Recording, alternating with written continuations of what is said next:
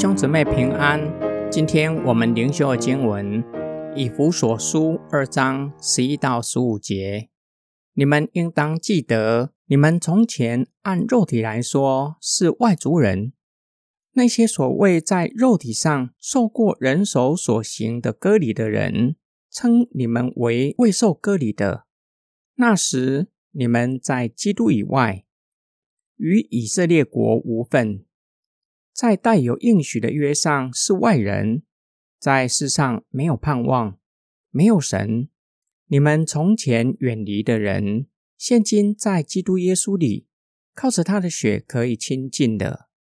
基督就是我们的和平，他使双方合而为一，拆毁了隔在中间的墙，就是以自己的身体除掉双方的仇恨。并且废掉了律法的规条，使两者在他的里面成为一个新人，这样就缔造了和平。保罗呼吁以弗所的信徒，应当记得几件事，目的就是要激发他们的爱心和感恩的心。首先要他们记得身份的转变，他们按肉体说是外族人。以色列人称他们为未受割礼的，他们与以色列国无份。保罗使用犹太人常用这些的词来形容外邦人，暗示这些只不过是外在的状态，是人加给他们的，无法反映出他们内在真实的身份。其次，说到他们未信主的光景，与基督没有任何的关系。没有弥赛亚的盼望，不列在盟约群体之中，应许之约的恩福也与他们无关。在世上没有盼望，没有神，指他们敬拜偶像，不敬拜真神。但是现今身份已经改变，光景也扭转，在基督里是改变的契机，在基督里表达他们与基督的关系。已经与耶稣基督联合，有如丈夫和妻子联合的关系。靠着耶稣基督的血，表达信靠耶稣基督，因他的血被洗净，罪得着赦免，因着罪造成的隔绝被修复，可以亲近神，正是和平合一的要义。借着基督在十字架上受死。拆毁神与人隔绝的墙，也就是罪带来的阻隔，成就神与人和好的关系，让我们在盟约里蒙上帝保守。基督成就的和平，拆毁了神与人隔断的墙，并且拆毁外邦人与犹太人之间的高墙，也就是摩西的律法。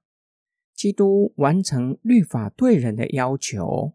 也就借此拆毁隔断的墙，使得世人不分种族、社会阶级、性别，都在基督里成为新造的人，都在基督里合而为一。今天我们的默想跟祷告，我们活在救恩已经开始实施，但是还要等候终极的救赎，也就是主耶稣基督的再来。在这期间。基督徒内在的身份是隐藏的，世人无法用肉眼看出我们真实的身份，甚至连基督徒都会忘记自身最真实的身份，以至于在世人中间迷失自己，随从世界的价值观。对第一世纪的基督徒最明显的情况，就是不断面对受割礼的迷惑；对二十一世纪的基督徒，什么是我的迷惑，使我忘记最真实的身份？无论现在我是否迷失，或是坚定的持守基督徒的身份，都应当要记得：过去我们原是局外人，与应许无关，在基督以外不敬拜神。为什么会激发我们对神感恩，以及对神和对人的爱心呢？求神帮助我们，让我们知道，我们原是在基督以外，我们原是在应许之约之外的人。如今，我们已经蒙上帝的怜悯，也让我们可以以怜悯、以爱将人挽回。因为不是我们有多大的信心，不是我们比别人好，而是基督为我们付上了代价，是基督做了什么，才成就今日的我们。今天我们要为哪一些的事情向神献上感恩？又有哪一些的恩福是可以与人分享的？我们一起来祷告，爱我们的天父上帝。